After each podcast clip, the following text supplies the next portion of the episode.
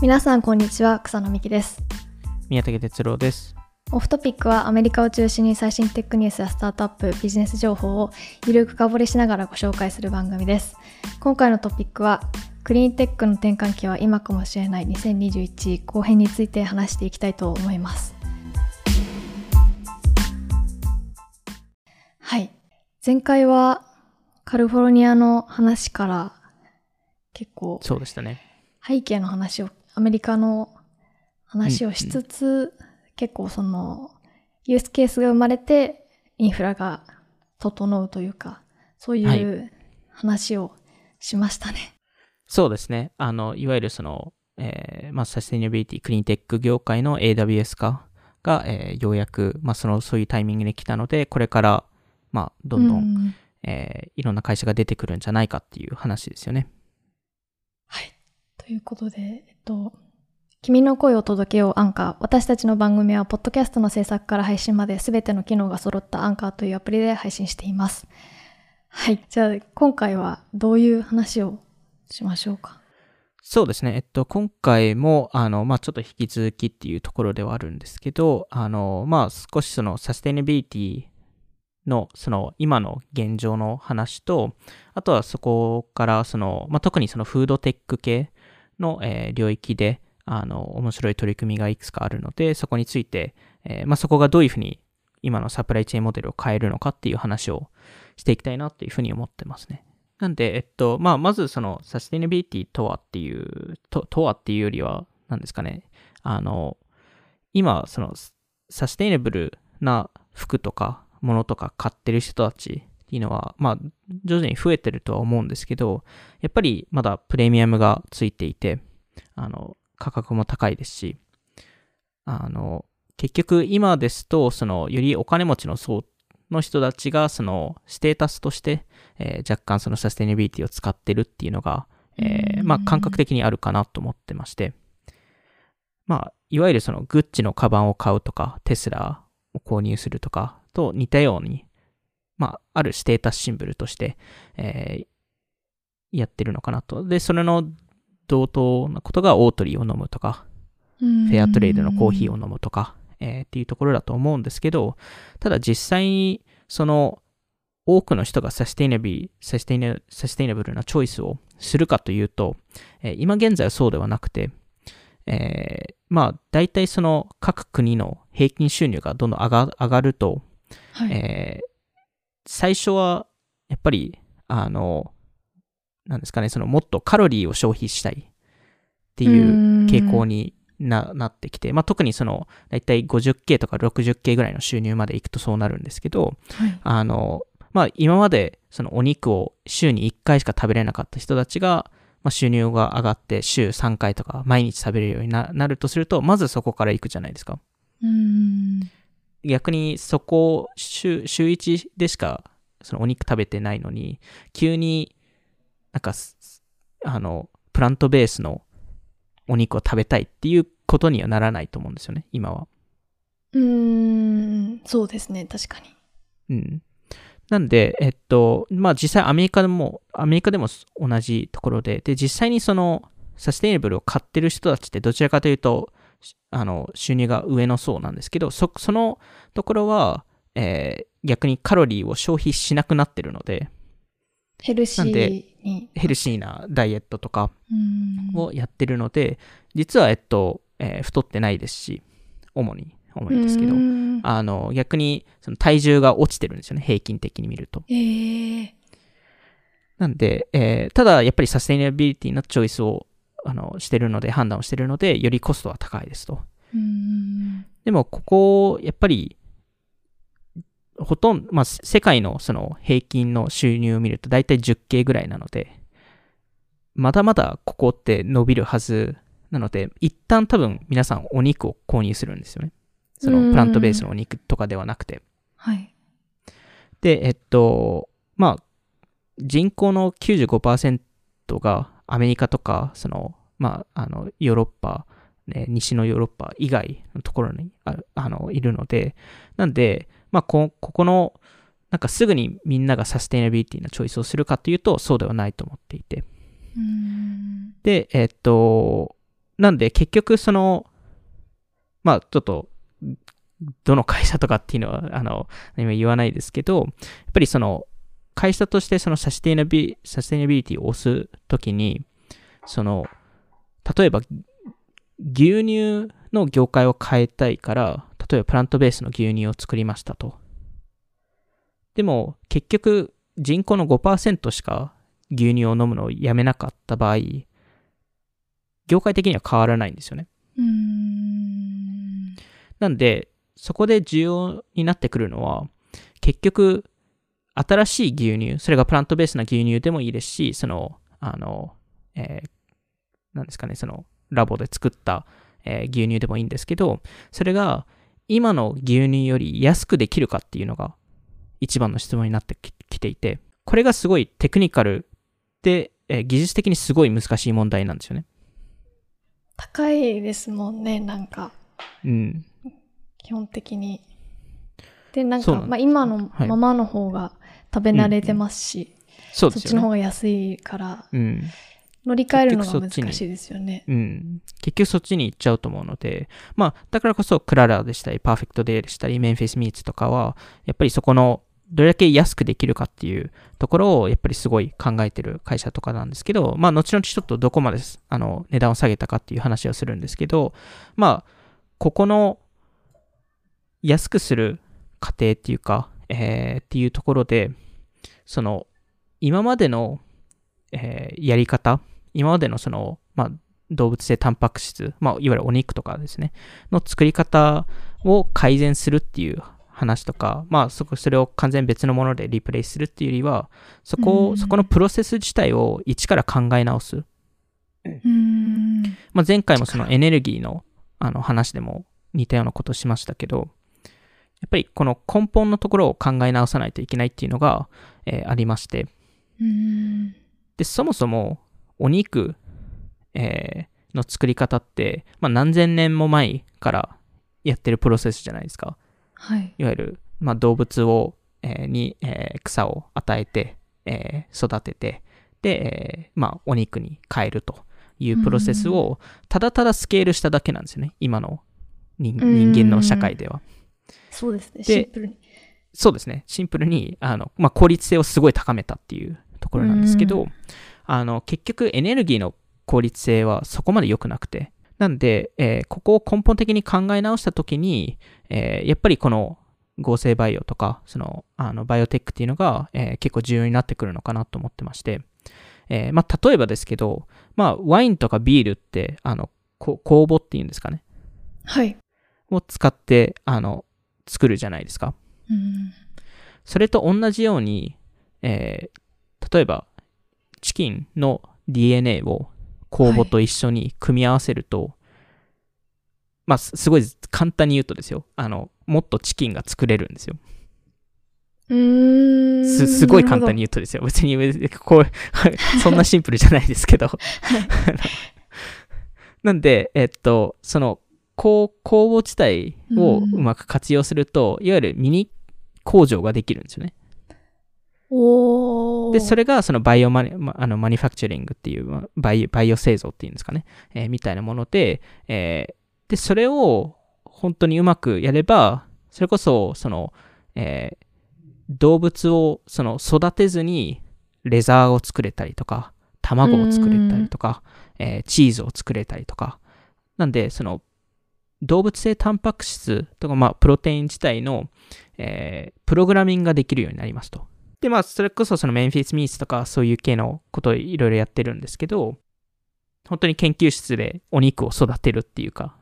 う。ことをやってるんですけど、そこで、えっと、まあ、こういう、まあ、人工で、人工で作ったお肉っていうのかわかんないですけど、の値段はい。で、えーやっぱりけ結局、普通のお肉と比べて、あの、どれだけ差があるんだっていうと、未だに差は結構あるんですけど、ただ、ものすごい、ものすごいスピードで成長してるんですよね。うーん。なんで、2015年、えーで、その、えーカルチャードミートっていうんですけど、まあ、いわゆるその研究室とかで作ったお肉ですね。ああ、なるほど。を、えっと、い1キロ ?1 キロあたり、えーいくらかかる、かかったと思います？ち、ちなみにですけど、えっと、えーっと、2000、えーっと、今の多分2020年あたりの、えーえー普通の牛、あの、牛肉はい。ですと、えーっと、1キロあたり9ドルぐらいなんですよ。うーん、なるほで、ど。チキンの場合は、えーっと、今、えー7ドルぐらいかなうーん。なんですけど、カルチャードミートの場合、いくらだと思います ?2015 年。200ドル。もっと、いやいやいやいやいや、もっともっともっともっとそうですよね。え、あの、あの、2.3 million かかったんですよ。うわ1キロあたり作るのに。で、それを考えると、まあ、絶対無理じゃないですか。ー無理ですね。はい。で、すごいのが、その3年後、2018年ですね。うんに、40K まで落ちたんですよ。うわーすごっ。なんで、ほぼ 2, お2億分下がったんですよ。単価が。まあそもそも高かったんで。じゃあもうさらに10そうなんですよ年後、20年後。で、2019年、その1年後が80ドルに落ちたんですよ。ああ、もう全よ然、40K から。あの、変えますね。普通に買えますよね。まあちょっと、うんめちゃくちゃ高いですけど。で、えっと、うん去年、2020年は22ドルに落ちたんですよ。ええなんで、本当に過去5年間で1万倍安くなったんですよ。ええもう普通のお肉より、まあ、普通に安くなるお肉より、えっと、多分性が3、3倍ぐらい、2、3倍ぐらい高いんですけど、まだ。でも、可能性ありますもんね。可能性あるじゃないですか。ここは。このスピードだと。そうなんですよ。このスピードで考えると。うん。で、逆に、逆になんですけど、本本物のお肉っていうとおかしい話ですけど、どっちも本物のお肉なんで、あの、でも、その、まあほ、今までのプロセスで育った、そのお肉っていうのはん、値段上がってるんですよ。ああ。逆に。なるほど。なんで、まあ、もしかしたら、5年後かわかんないですけど、もしかしたら分岐点が来るかもしれないっていうところで、わあ。で、そうすると、かなり変わってくると。ええでもそ、そういう風になったら、うん。こう一つのバイオ系の会社の人がめちゃくちゃお肉牛耳る人になりません？そうですね。なんか結構大変業界がガラッと変わりますねガラッと変わりますよね、本当に。で、もちろん、場合によっては、やっぱり、どうしてもリアルなまあそうですね。で牛相対的にリアルな牛の価値も上がるっていう上がる可能性も。っていう可能性ももちろん全然ありますし、でも、場合によっては、今後、その、松坂牛を、を、研究室で作れるとか、うーんそういう時代になると、誰でも食べれるようになっちゃうので、そうするともしかしたら価値が下がっちゃうかもしれないですし、まあ逆にリアルだから価値が上がるっていう可能性もあるので、まあちょっとそこら辺はまだ読み取れないんですけど、でも、それによって、やっぱりだいぶエコシステム変わってくるなっていうところは思いますね。確かにでもなんか大阪大学かでなんか和牛のうんうんうん 3D プリントであ作ってる人ーはいはい、はい。ニュースを見かけました、前あ、でもたそれはあの、それ、近いしそれも、同じものだったあまさにかはちょっとわかんないんですけど、はい。刺しを和牛の刺しを再現するっていうそうでのですよね。でもなんか本当それでもっと手軽にステーキいっぱい食べれたら、うん。それはそれで面白いですよね。そうですよね。しかももちろんその配送コストも全部なくなりますし、配送から生まれる、あの、そのエネルギー消費っ確かていうに。のも全部なくなるっていうところもありますし、実は、えっと、まあ、あの、牛って結構ゲップするんですけど、はい。ゲップから生まれるあの二酸化炭素って結構あるんですよ。へえ。だそれが場合によって結構下げられるみたいな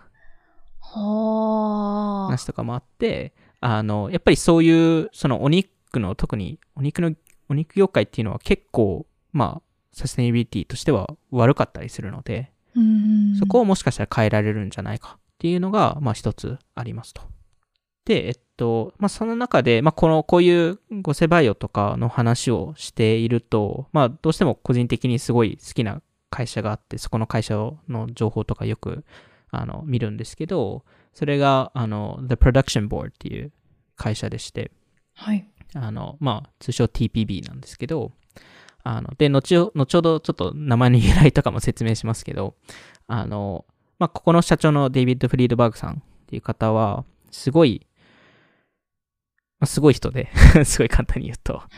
あの、すごい人で、えっと、まあ、この合成培養のビジョンにすごい賛同してる人で、まあ、あの、TPB 自体も、えっと、今年ですよね、300億ぐらい調達したと思うんですけど、うん。えーまあ、Google とかから、えっと、調達した、えー会社になっていて、で、まあ、何やってる会社かというと、もちろん自社でそういうバイオ系の会社を作ってるっていうのもあるんですけど、同時にその、まあ、いわゆるインキュベーター的な感じで、あの、他の会社に投資したりとか、えー買収したりとかしてるっていうところで、で、その中で、まあ、個人的にすごい気になった、えー会社を、えっと、一つ紹介したいなと思っていますと。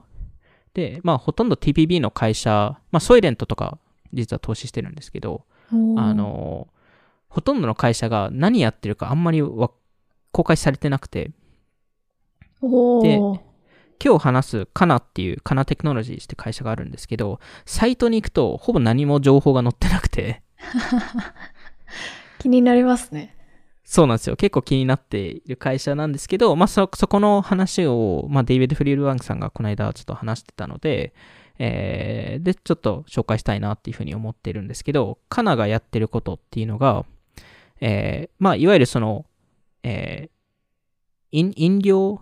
飲料業界を、えー変えたいと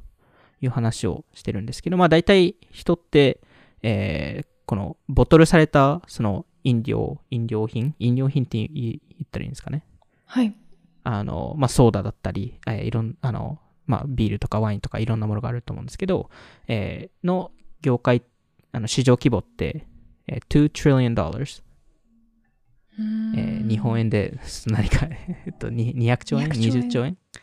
?200 兆円かな？そのぐらいですよね。まあ、はいあの、普通に考えて多分そのぐらいだと思うんですけど、はい。あの、えーそのうち半分がビールとワインで、で、半分がコーヒー、ジュース、ソーダなんですけど、うん。なんか、このカナってテクノロジーは何をやってるかというと、まあ、彼らのビジョンとしては、全家族、まあ、家、家にあるデバイスを置いて、まあ、いわゆる 3D プリンターですよね。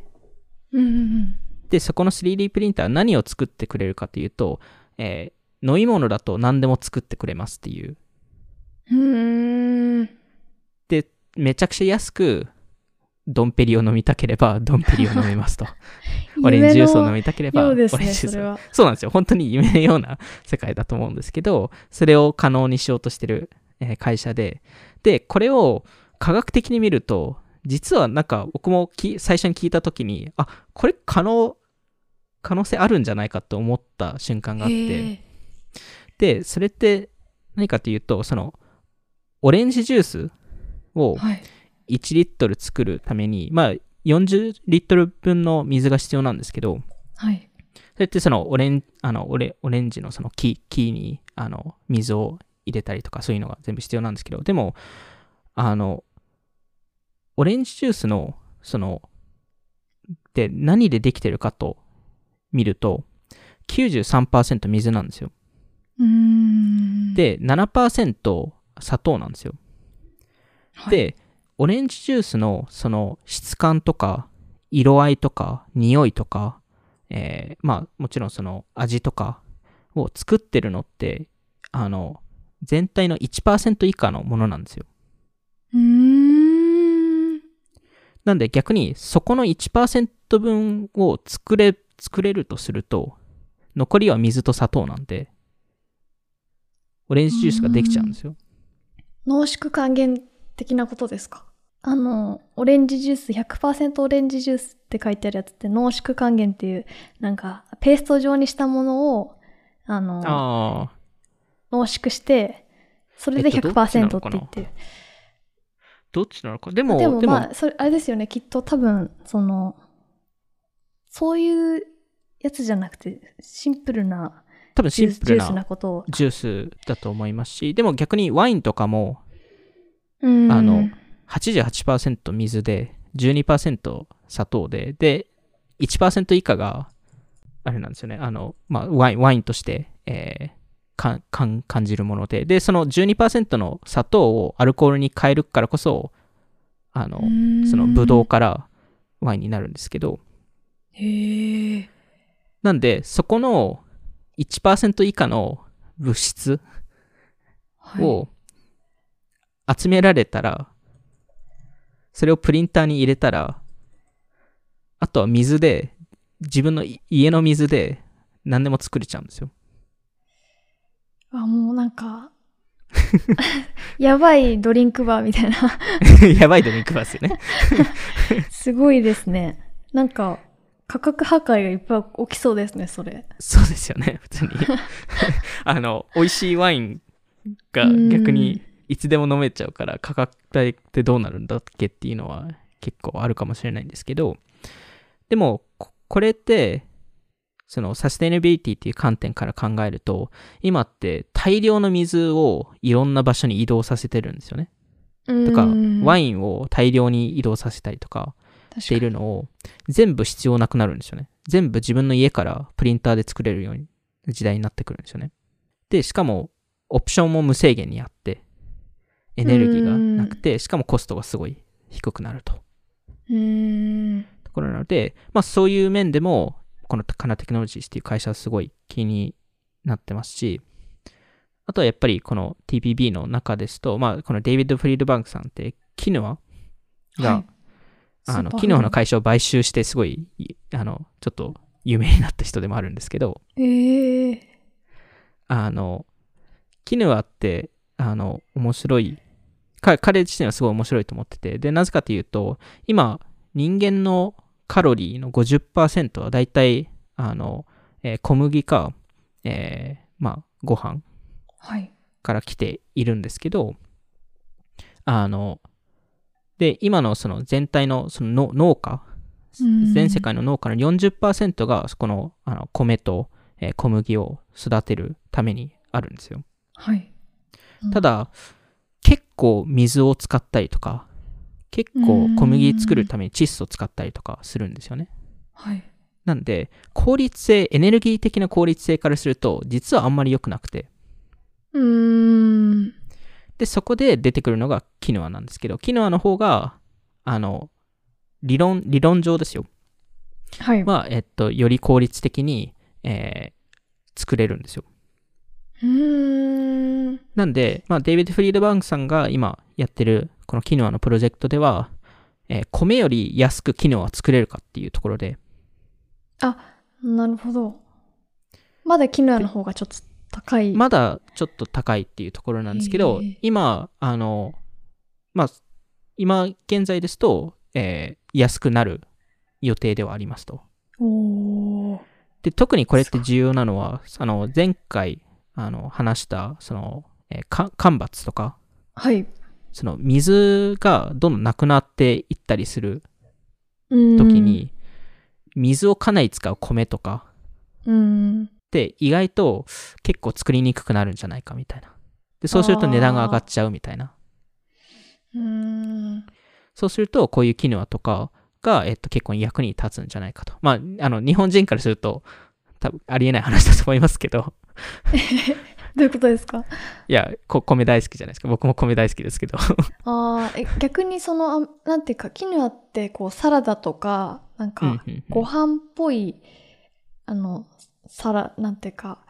豆とか一緒に入れて食べて、はい食べるみたいなイメージがあるんですけど、アメリカでもそういう感じなんですか？アメリカでもそういう感じですね。あの、、で、本当にベジタリアンとか、その、えっと、ビーガンの人とかが、結構、キヌアを、その、米代わりとか、その、まあ、特に小麦小麦代わりとかに使ってたりりするっていうところで、まあ、結構カロリー消費したいときに、そういうのを使うっていうところですよね。なんで、まあ、これまで話した、まあ、キヌアの話もそうですし、その、カナテクノロジーとかもそうですけど、その、まあ、これちょっと、すなんか、50年後から100年後の予想なんて、別に、これを今更するっていうのはあるんですけど、まあ、そのカナテクノロジーってあの 3D プリンターを家に置いたように、多分将来的にそういうような 3D プリンターがどの家にもあって、まあ、場合によってどの部屋にもあって。で、そこで、ただ、あの、飲み物を作れるのではなくて、本当に多分何でも作れる時代が来るんですよ。うーん、食べ、食べ物もってことですか？えっと、食べ物もそうですし、えー例えば腎臓が欲しいって言えば、腎臓を作ってくれるし、あの車が欲しいって言えばうん車を作ってくれるし、そういう時代が普通に考え、あの、今の技技術的なことを考えると。そういう未来に向か向かってるんですよ。う。わー。で、それってなぜ重要かっていうと、まあ何回か今回のあれで話してますけど、ローカルで物を作るってやっぱりすごい重要で、特にそれを安く、えーあの、ほぼエネルギーを使わずに作れるってなると、うん全体のサプライチェーンモデルが全部、全部壊せるんですよね。うん。で、今はもう前、過去に、過去のバイツとかでも話したように、今、サプライチェーン問題が相次いでるじゃないですか。お店に物がなかったり、そうですね。結構、まあ、物の移動が激しいですもんね、結局。そうですよねサステナブルじゃないし。うん。うん。でそれが全部、場合によってはなくなるんですよ。家で作れたら。家で作れる。どこでも作れるってなると。うん近所でも別にそれもすごいうん便利ですよね。そうじゃなかっ。たとしても。そうなんですよ。うんなんで、どこでも作れるとなると、本当に、やっぱり便利にななりますし、だからこそ、最近新しい 3D プリンティングの、あの、テクノロジーが生まれたりとか、最近ですと、あの、調達してましたけど、あの、ロロケットの 3D プリンターとか、へえ。あのそういう会社が出てたりとか、まあ、こういうバイオマニファクチャリングみたいな会社っていうのが、どんどん増えると思うので、えーそうすると、今までその、どっかの場所で、その、あの、素材を集めて、うんで、それを別のところに移動させて、そこで作るっていう概念自体が壊されるんですよね。で、そういう世界を目指しているのが、この TPB っていう会社なんですけど、で、この TPB って、The Production Board ってなんかちょっと不思議な名前だと思うんですけど、はい。え実は、えっと、あの、もともと、えーその名前の由来を話しますと、えー第二次世界大戦で、えー War Production Board っていうものがあって、はい。それが、えっと、なんていうのか、えっと、軍情生産委員会っていうのかな？っうん。ていうと思うんですけど、あの、いわゆるアメリカがその第二次世界大戦で勝つためにどうするべきかって政府側が考えたときに、えー出てきた答えがこの War Production Board なんですけど、うん。そこがシステムレベルのデザインで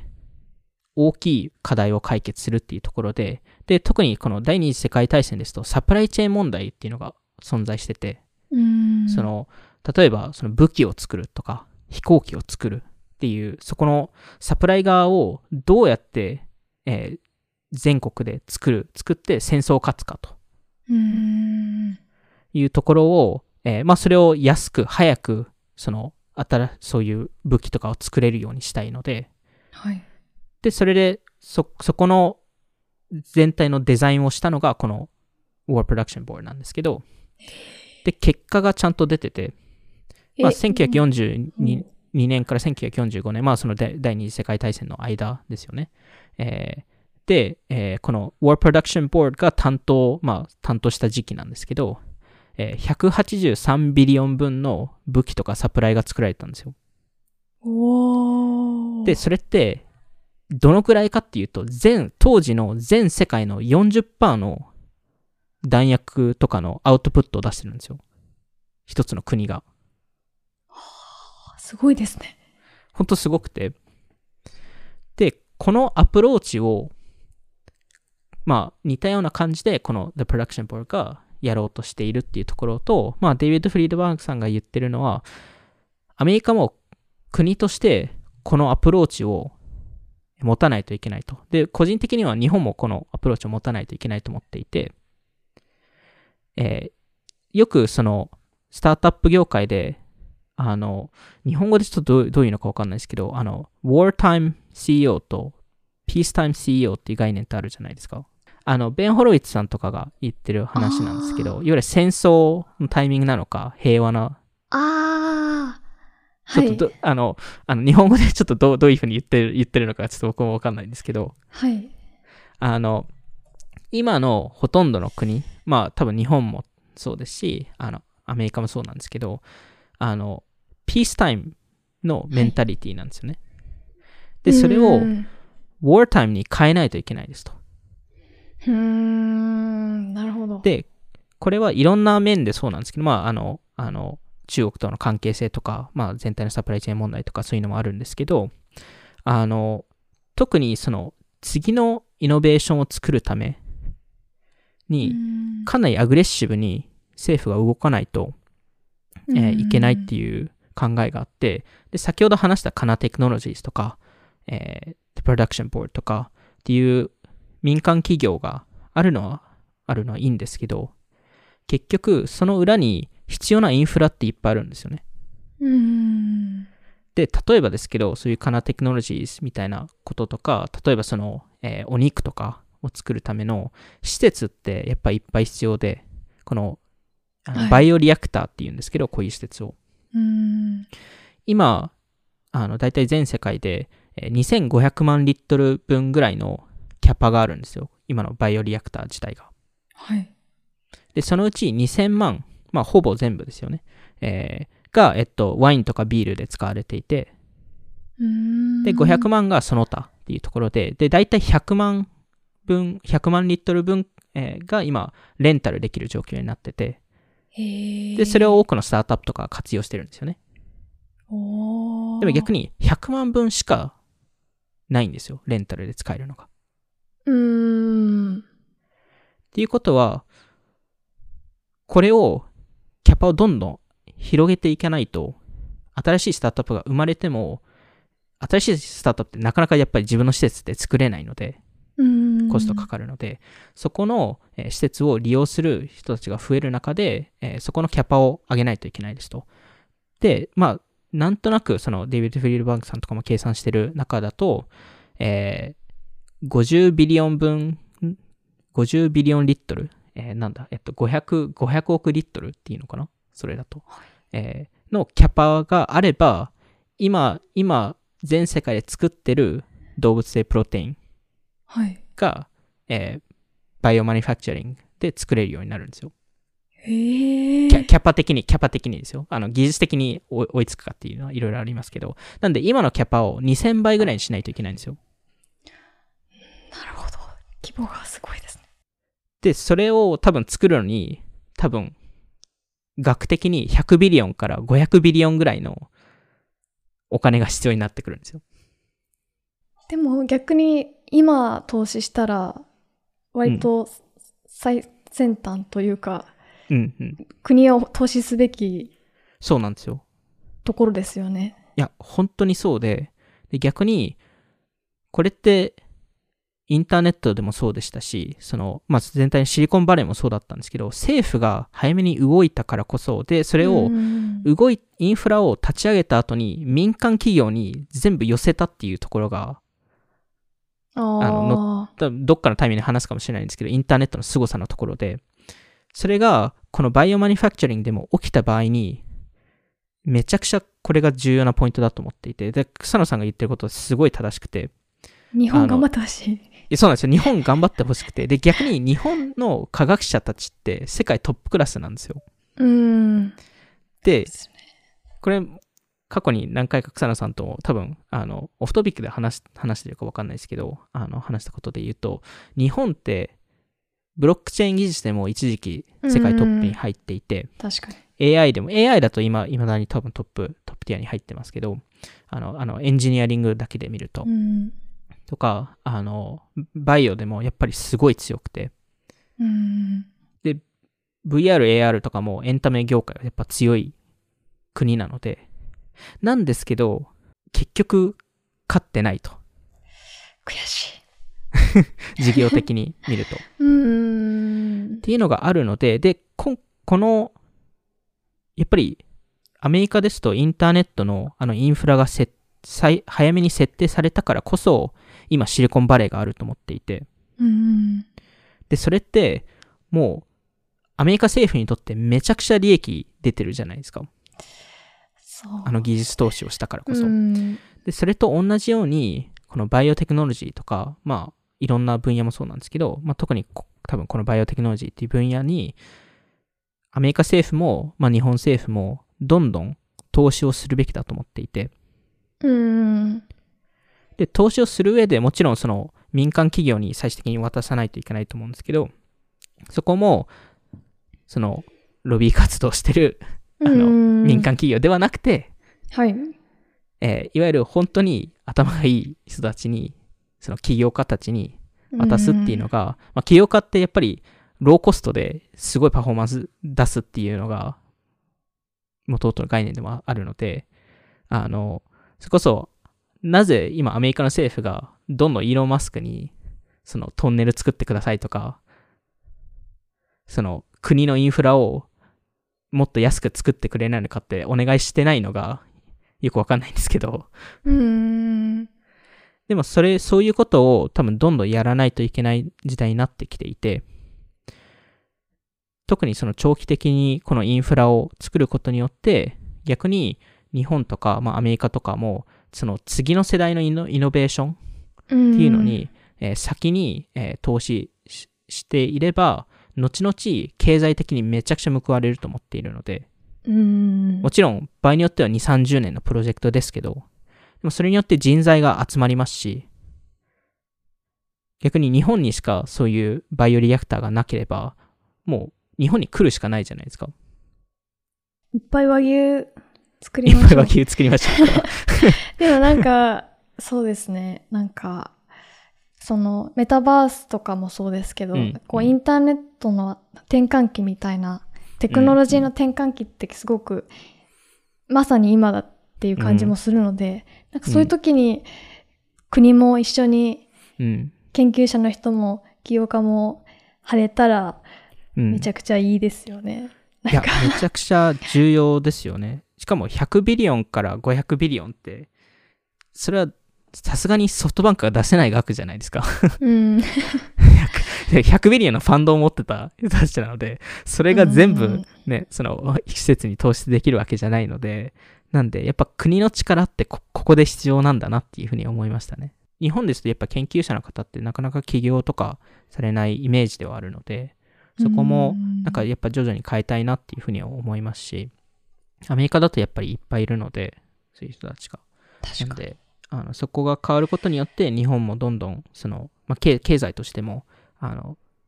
どんどん上がってくるんじゃないかなっていうふうには思いますね。なんで、まあ、け結果としては、こういう施設とか、全部必要ではあるんですけど、でも同時に結局、アメリカ政府とか日本政府が、その施設を作って、そこでイノベーションを作るかっていうとそうではなくて、結局イノベーションって誰から来るかっていうと、起業から、起業家から来るケースが多くて、はい。でも、過去20年間、だいたい、ああの、アメリカのあの VC 業界から、えー2 trillion, 2 trillion dollars、えー20兆円 ?200 兆円ぐらいの、はいえーお金が投資されてるんですよ。スタートアップにに。で、それが、今現在の、あの、すあの、アメリカの市場とか見ると、あ圧倒的にテック業界がトップにいるじゃないですか。うん昔は、あの、車とか、そうですね。キャリアとかだったんですけど、うんはい。で、それが明らかに変わってきて、それだけやっぱ価値を本当に作れたっていうところを考えると、あの、やっぱり今だともうインターネット以外、まあ今日話したバイオテクノロジーもそうですし、教育とかもそうですし、クリプトもそうですし、メタバースもそうですけど、本当に次の100年を決めるテクノロジーがこれから生まれるタイミングであって。そこを、そこの、やっぱ、起業家とかを支援、あの、まあ、オフトピックとしてもやっぱ支援したいですし、そうですね。この領域に関しては、個人的にすごい注目している領域ではあるので、ぱり今後もモニタリングしていきたいなと思いますし、ちょっと投資ができるのかは正直 わかんないですけど、ぜひご連絡、ご連絡ください。でもなんか話聞きて、聞いてみたいですよね、シンプルに。そうですね本当に。話はうん単純に聞聞いてみたいのと、やっぱこういうお肉とか食べてみたいですよね。その、結局、その、何々さんみたいな、アアメリカ産、カリフォルニア産とか、なんかその、うんうんうんそういうものが、なくなったりとかししてきて、で、その企業、民間がうん一つがそれを作り、なうんうんんなんて言うんですかね。なんかもはやもう国という概念も、確かに。あの、20年後、30年後どうなってるか わかんないですよね。いやでもそれめちゃくちゃいいポイントだと思ってて、うんうんうん特にそのメタバースとかそのクリプト、まあ、分散化された世界とかを考えるとうん。もうみんなデジタル世界に住み始めるとやっぱ国の概念って全部消えると思ってますしなんかそこはすごいそれはやっぱすごい面白い話だと思うのでなんかもっと考えたいなっていうのを思いますしなんかそこのなんか日本に日本とかアメリカに住む意味って今後出てくるのかなとか。そうですよね。なんかあんまり、あの、いい意味でというか、に、うんなんていうか、住む場所もそうですし、うん、なん、か、そこの、そこにいることの貴族意識みたいなの、どんどんうん、薄れるわけじゃなくて、いっぱいあるから、多様性、なんていいうか、あんまり関係なくなってきま、くるのかなっていうのは、ちょっと思います。確かにそこが一つ、もしかしたら課題として生まれるかもしれないですよね。その日本の歴史自体がなくなるみたいな。結局みんなデジタル世界で、しかも人間じゃない、あの、形で生きていると、人間ってなんだっけとか、そもそも。でも逆にこう、アメリカだともっと多様性があるじゃないですか。いろんな人種の人もいて、こう、いろんな言語喋る人もいますけど、でも、うん。うんアメリカに、